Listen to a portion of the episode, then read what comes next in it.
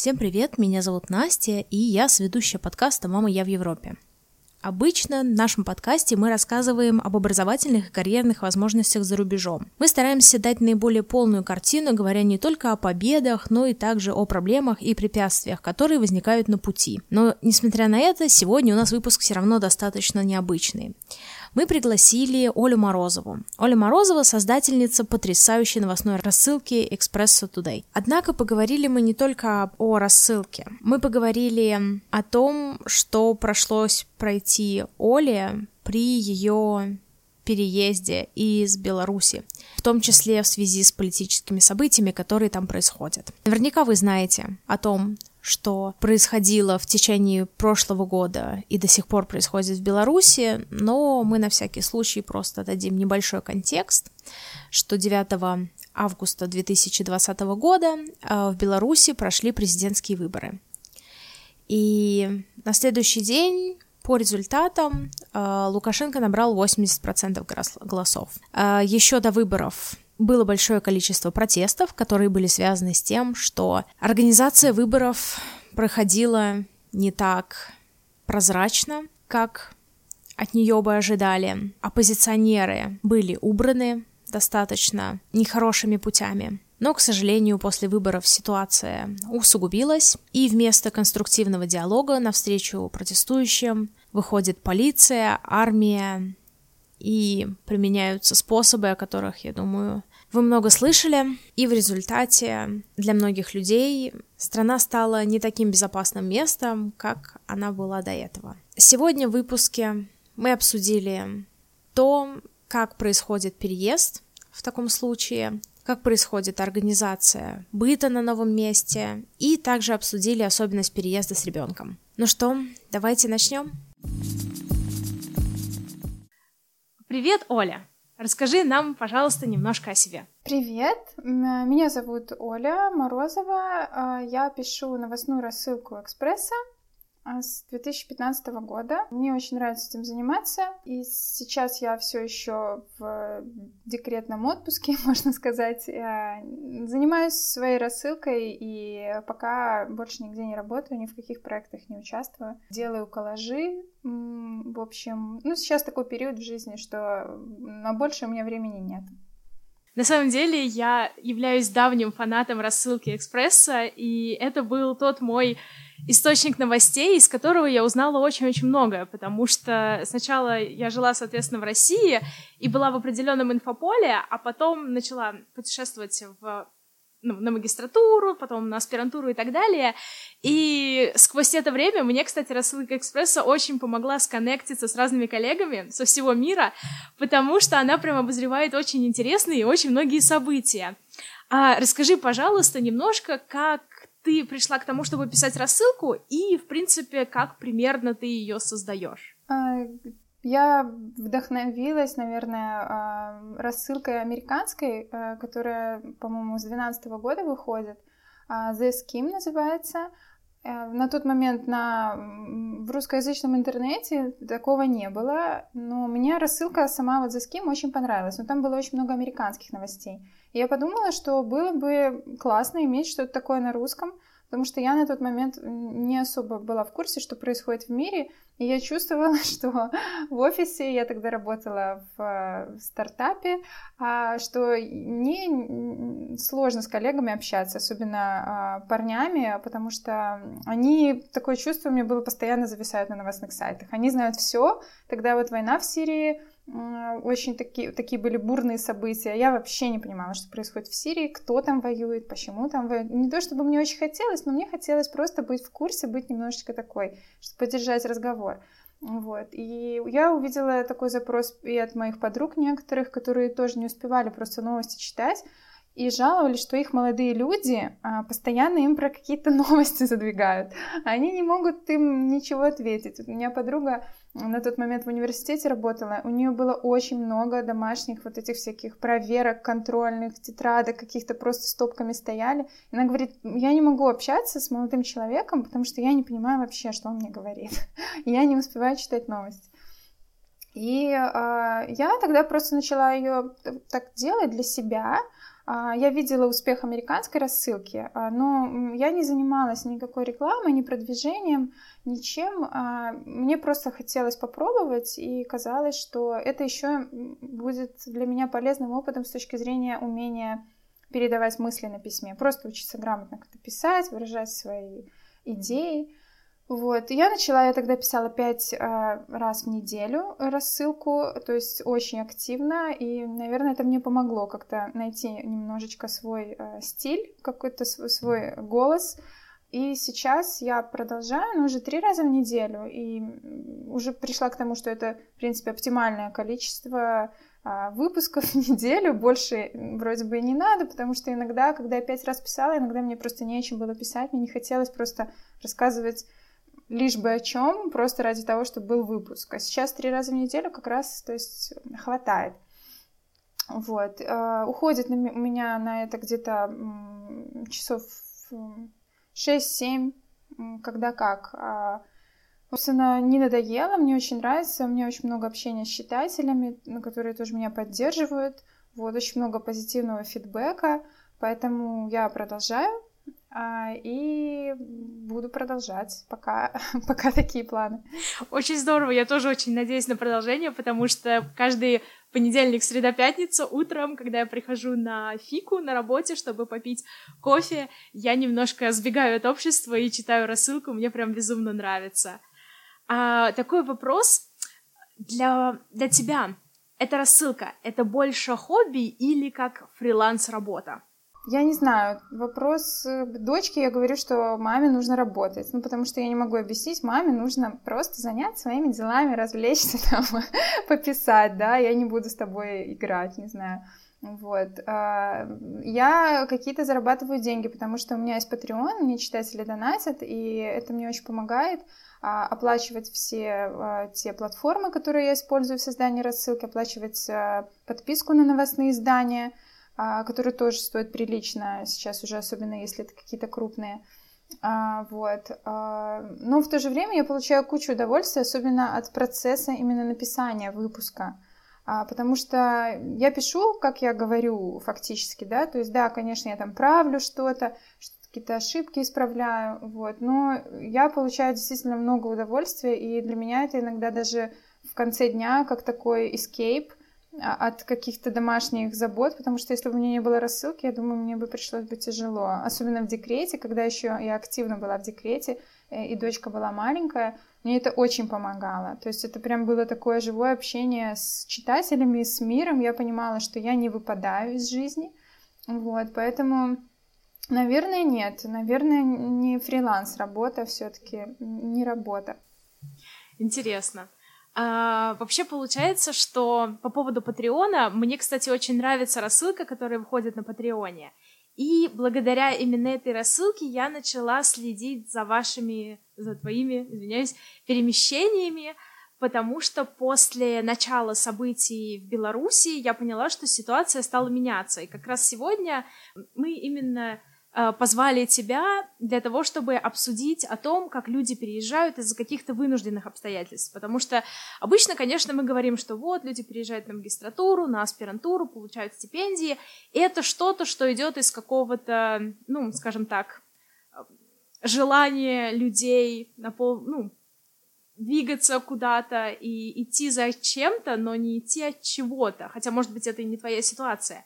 И вот э, на самом деле события в Беларуси, они, конечно же, освещаются, но иногда совсем не так, насколько бы это хотелось. И мы хотели бы узнать, как вообще начинались события и когда появлялись мысли о том, чтобы, может быть, здесь уже может и не можно оставаться. У меня не было таких мыслей. Еще за 10 дней до нашего отъезда э, мы не планировали никуда уезжать, а, хотя а, моя подруга моя, а, она уехала в ноябре, и она еще до выборов говорила, что будет все очень плохо, и что нужно уезжать, и что нужно уже собираться, вот. А, но а, они с мужем тоже, то есть ну, ситуация действительно была очень противоречивая, и они с мужем тоже не могли договориться. То есть не хочется уезжать, конечно. Одно дело, да, уезжать в магистратуру или на работу, А другое дело, когда тебя выпихивают из страны просто потому, что ну, тебя могут посадить или э, ты там просто не нравишься за что-то.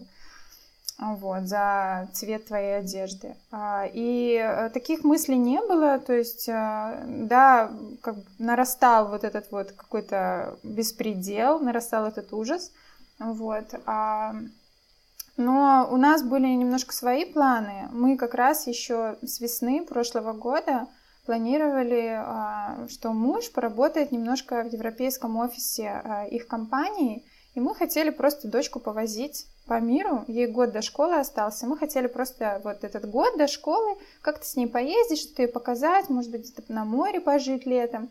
Вот у нас был такой план, просто выехать на машине а, там весной, вот этой вот, э, вот да, выход на машине вот этой весной, которая вот сейчас, собственно, идет. Вот. А потом 10 а, декабря, когда у меня было хорошее настроение, мы уже забронировали на тот момент дом, чтобы отметить Новый год с друзьями под Минском.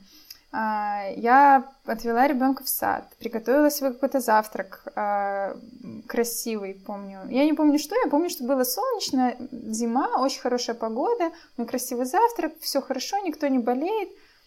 И муж сидел на диване, и он просто читает мне новости, что через 10 дней закрываются границы на выезд, и они будут, э, и возможность выехать на автомобиле будет только раз в полгода по учебе или работе.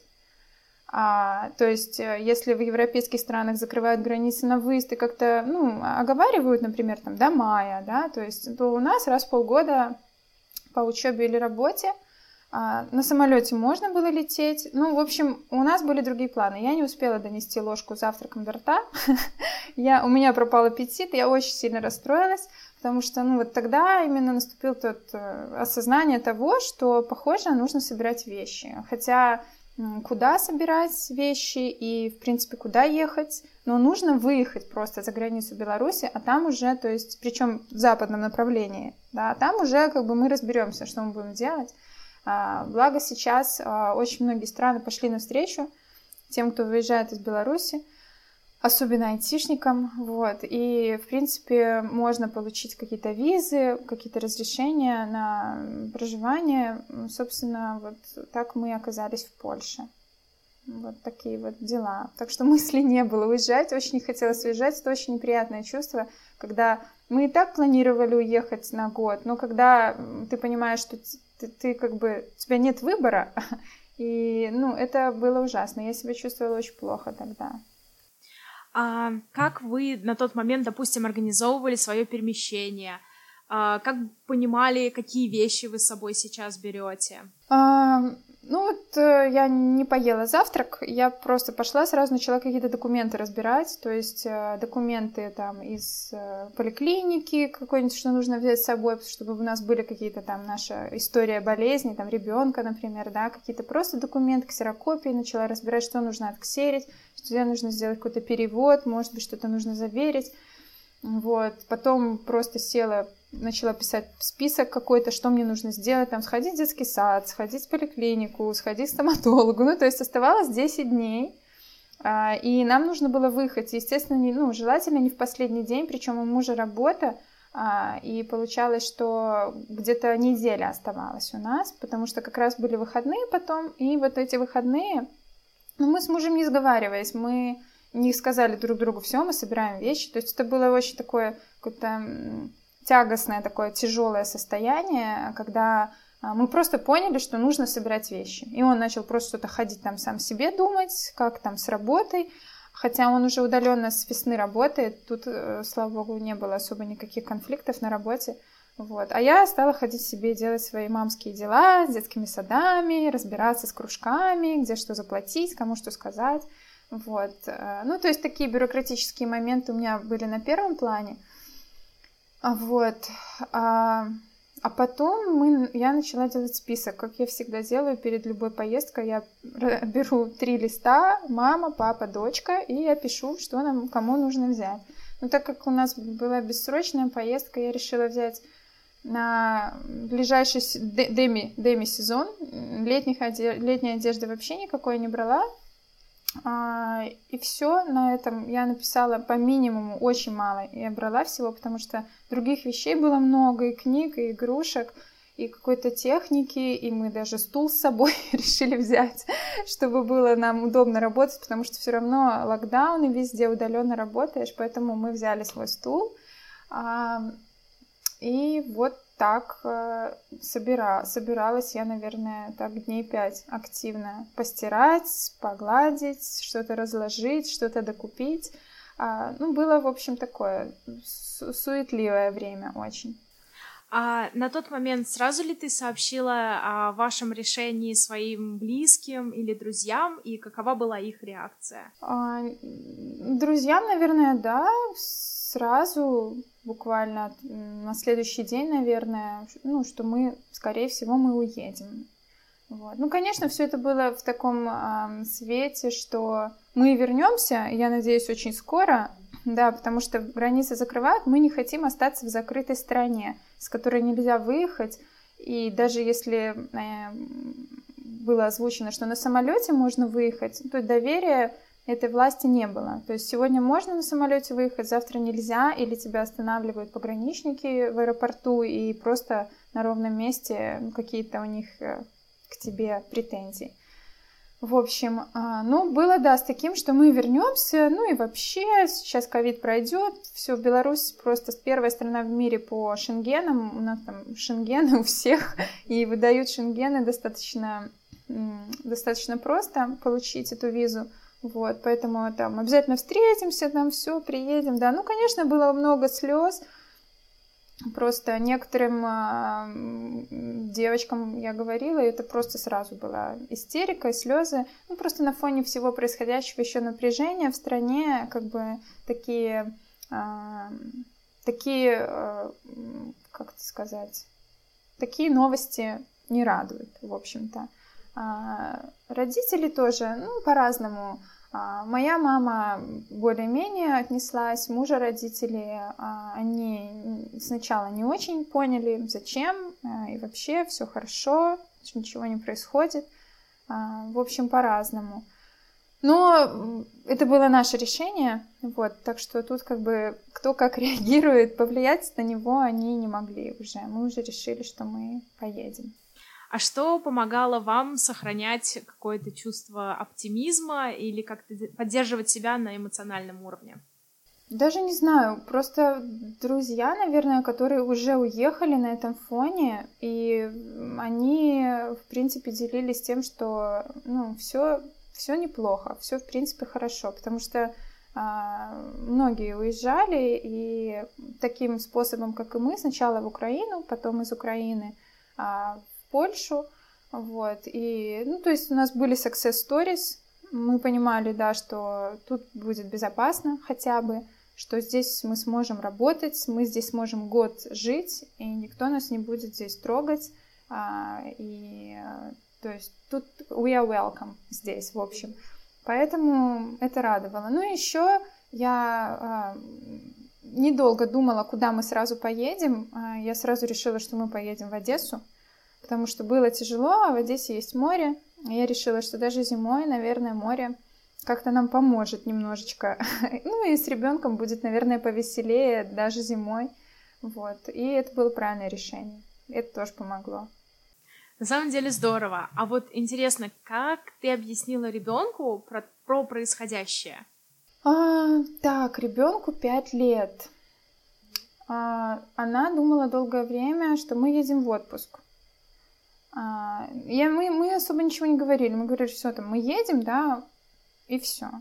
А, куда? На море. На море? Отлично, мы едем на море, все хорошо. А, то есть какие-то политические штуки, конечно, ну, со временем она в, наш, в наших разговорах она поняла отчасти. Но все равно у нее до сих пор проскакивает, когда я вернусь в детский сад, я там принесу туда эту игрушку. Или там, когда Лукашенко там уедет из Беларуси, мы туда приедем. Типа такого она говорит. Да, ну, конечно, она скучает э, не по, не по друзьям, она в таком возрасте не успела еще завести себе там каких-то прям друзей. Вот, но она скучает по бабушкам, по дедушкам, по даче, э, шашлыки, какие-то там копать грядки, ну, такое вот все летнее времяпрепровождение. Ну, она вроде как нормально. Здорово. Вообще, на самом деле, а, Польша, скажем так, страна, в которой, наверное, все-таки язык очень далек от того, на котором ты разговариваешь. Или были какие-то знания польского до этого? Mm-mm. М-м, польского знания вообще никаких не было. Он похож на белорусский, то есть есть какие-то слова, которые совпадают. Но в целом а, я не понимаю. Иногда, когда они что-то мне вкрадчиво объясняют, я улыбаюсь и говорю, что ничего не понимаю вообще. То есть я пользуюсь э, транслейтом, словарем.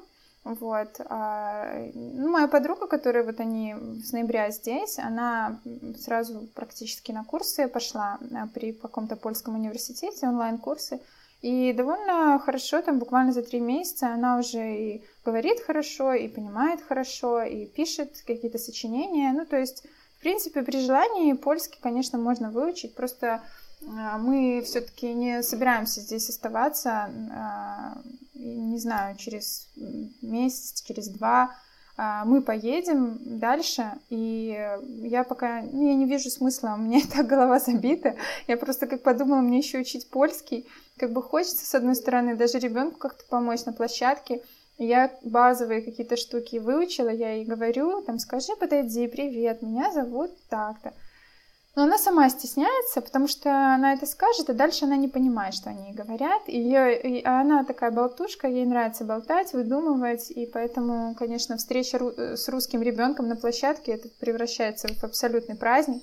Вот. А, ну, польский, да, отличается. Ну, мы уже здесь три месяца, а, намного уже проще стало, конечно. Сначала было... Кто-то английский знает немножко, вот. Но я стараюсь если куда-то иду, я просто пишу, э, перевожу все, что мне нужно сказать, и потом просто с телефона им читаю. Вот, они уже там, в принципе, понимают, что мне от них нужно на почте, например, или где-то в аптеке. Вот, так что языковой барьер здесь определенно есть. Язык нужно учить, если оставаться здесь. А вот какие были впечатления, грубо говоря, от первой недели нахождения в Польше? Мы же вот сначала месяц в Одессе жили, а потом после Нового года приехали сюда, в Польшу. А, в Одессе мне под конец вообще очень стало нравиться, а, потому что погода улучшилась, потому что там нет локдауна. То есть там все очень было свободно в этом плане, хотя мы нигде особо не ходили, но ты все равно это чувствовал, да. И все-таки это курортный город, там много людей гуляет, туристы, на улице как-то все так празднично всегда, вот. А, а потом мы после Нового года получили визы и уже приехали в Польшу. А, и ну, немножко, наверное, мне кажется, первая неделя все-таки было больше какое-то подавленное состояние. Потому что, ну, я читала про эти этапы принятия мигранта или как там. И у меня определенно был вот этот первый этап, когда я, в принципе, не хотела, чтобы поляки ко мне подходили, чтобы они со мной говорили. Мне не хотелось вообще даже думать о польском.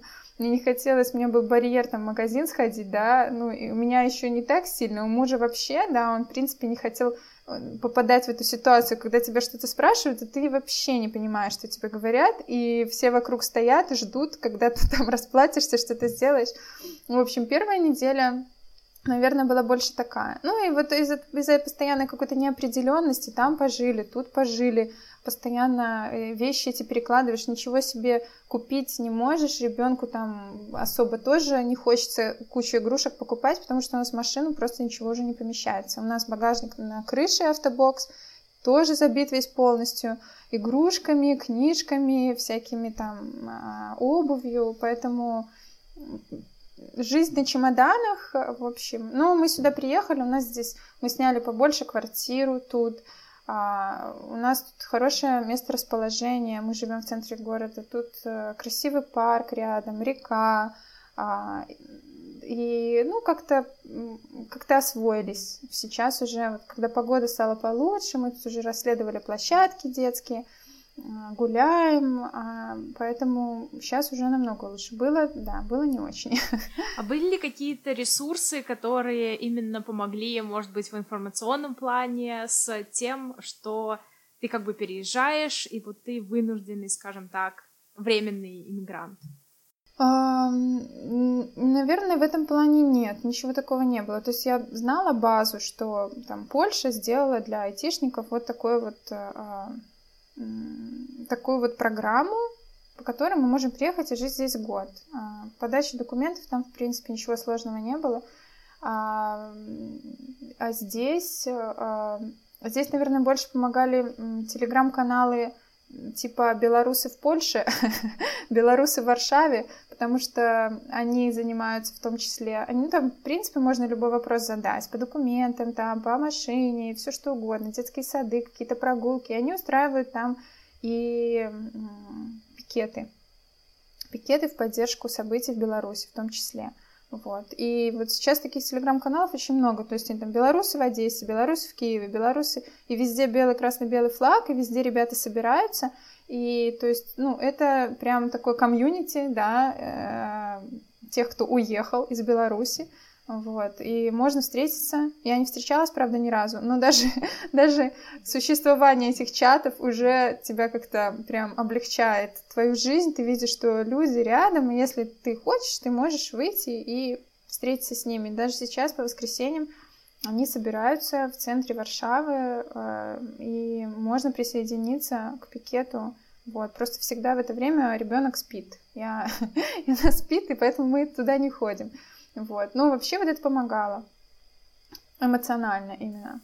На самом деле, мне кажется, очень именно важно знать, что ты не один, особенно когда ты в какой-то стране, где ты не говоришь на одном языке, скажем так, с жителями страны.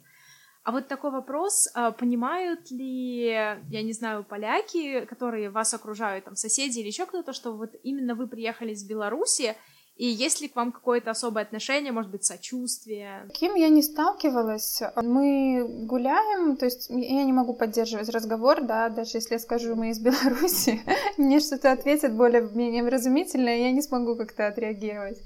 А, вот. А, я не знаю, мы встречали вот несколько, а, несколько семей, так как я на площадке много времени провожу, из Украины.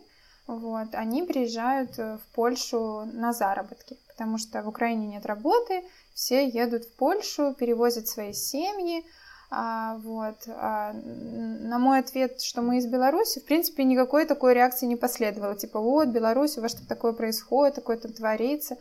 Вот. Ну, из Беларуси, из Беларуси, а мы из Украины, ну, то есть одно и то же, считай, да, вот.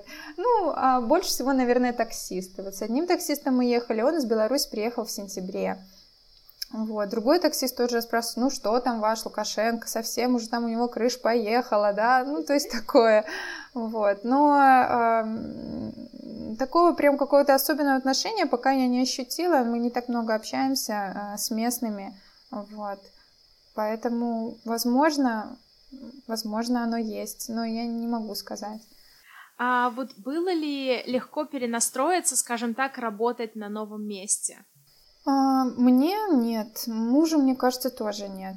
Потому что я, мне любое место, это мое место, мне просто нужен мой ноутбук, и дальше уже просто пошло веселье. Вот. У мужа, собственно, то же самое. Ну, ему нужен стол и стул, и все, и он уже в работе весь. Поэтому в этом плане нет. Ну, поэтому мы и брали с собой стул, потому что мы хотели, чтобы у нас был комфорт хотя бы в этом. Э, столы есть везде, а стулья такие бывают. Тем более мы уже с удаленкой э, с марта поняли, что это очень важно. Какая-то эргономичная мебель, это стоит инвестиций. А, какой-то домашний офис такой небольшой. Поэтому, мне кажется, нет, не было. Единственное, может быть, часовые пояса, потому что э, раньше буквально недавно перевели часы, а так у нас было два часа с Минском разницы. И вот здесь, ну, были какие-то... Мужу пришлось раньше вставать, потому что у него митинги начинались уже не в 10, а в 8 утра. Вот. А, ну, а так в целом нет. В принципе, все довольно комфортно устроились. На самом деле интересно, потому что а, в плане именно переезда получается, что месяц а, в Украине и сейчас в Беларуси немножко напоминает динамику, когда люди живут по принципу цифровых номадов, когда они перемещаются с места на место. Понятное дело, что я думаю, что когда люди перемещаются по цифровым номадам, по визе, допустим, цифрового номада, они как-то, ну, у них другой подход к этому, потому что они к этому готовятся, понятное дело, что другой эмоциональный фон и так далее, но достаточно интересно. А вот было бы вам интересно в более, скажем так, спокойном будущем именно вот так вот попутешествовать и поработать в разных местах? Наверное, наверное, нет. А, да, я понимаю, о чем ты говоришь. А, мы, возможно, бы и пожили бы еще в Украине, но а, национальная виза Польши дает возможность путешествовать по всему Шенгену. И другой возможности получить Шенген у нас не было, потому что Шенген выдается только в стране по месту жительства. А в связи с ситуацией в Беларуси Польша выдавала национальные визы и в Украине, белорусам тоже. То есть это, в принципе, такое не делается, но в данном случае они разрешили подаваться на свои визы из Украины.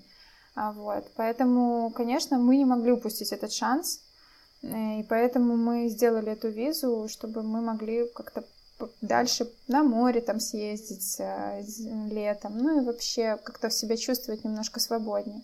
Но в целом, конечно, хотелось бы какое-то время пожить в какой-то одной стране, и за ребенка в том числе, как-то чтобы она почувствовала какую-то более-менее стабильность. Я не думаю, что ее там это сильно сейчас напрягает, потому что родители рядом, а, все комфортно, там конфеты, мороженое, игрушки, она развлекается. Конечно, ей не хватает общения, это заметно, вот, и, собственно, из-за этого как-то хочется осесть.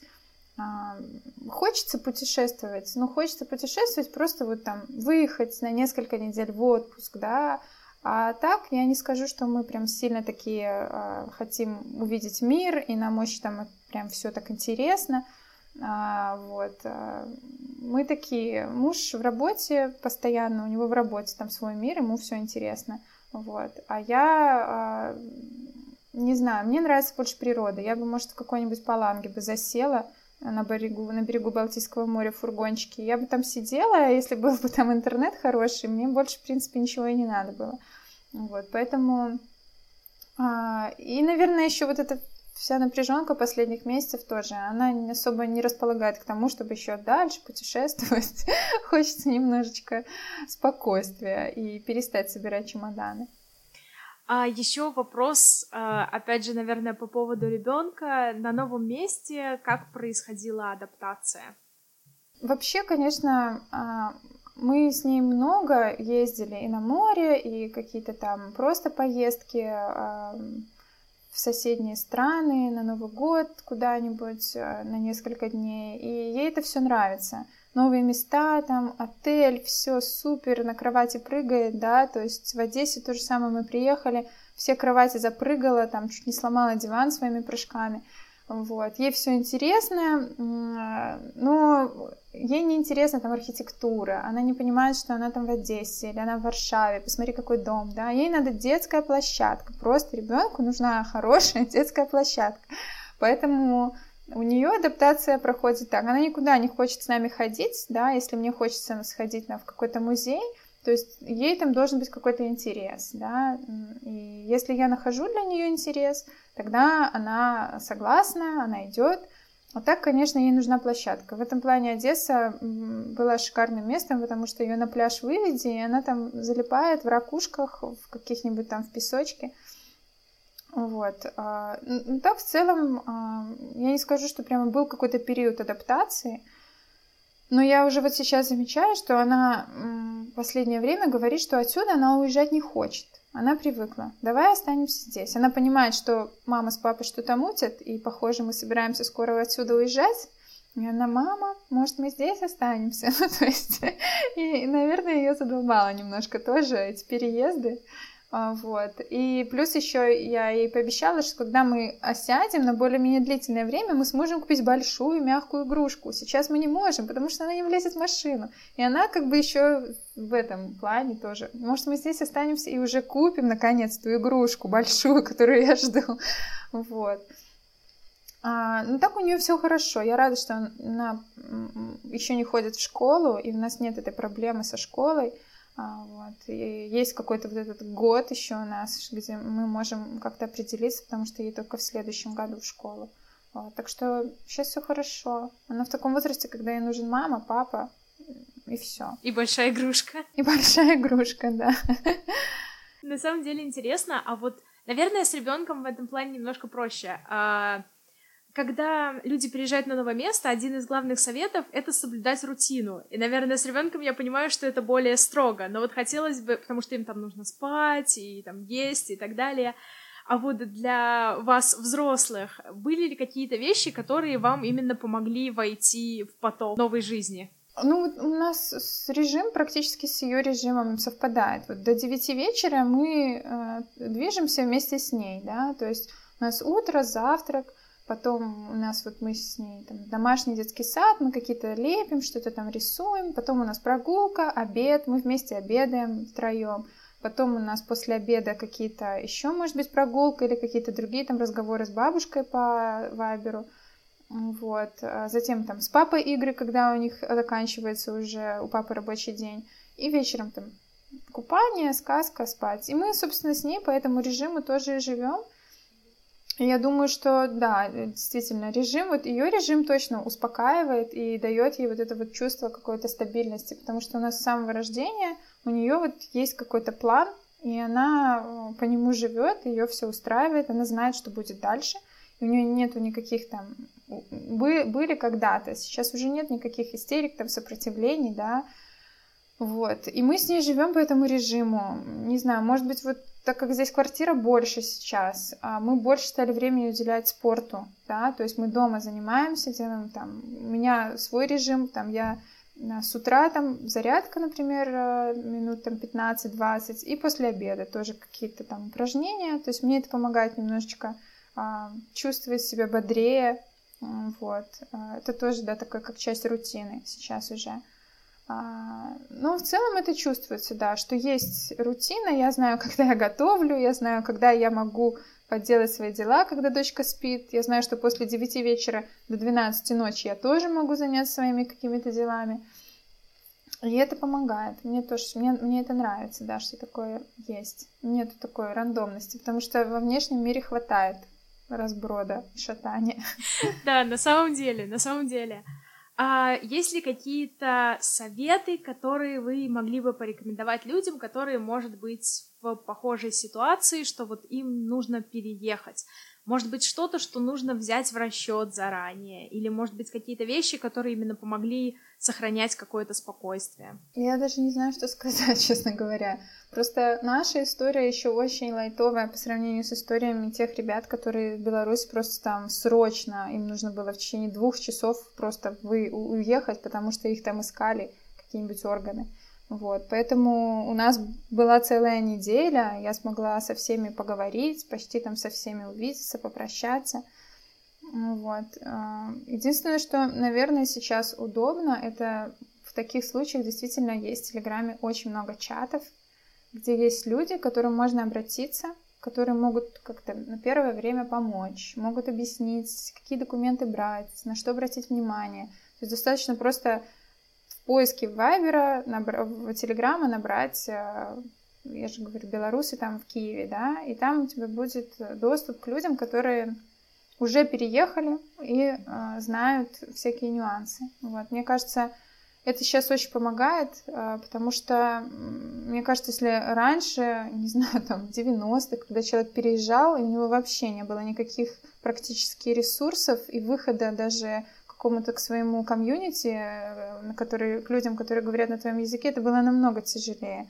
Сейчас просто Телеграм, и ты можешь найти сразу человека или группу даже людей, которые тебе все расскажут, посоветуют и помогут обойти разные подводные камни, на которые бы ты наткнулся. Мне кажется, вот этим, вот об этом не стоит забывать, это точно.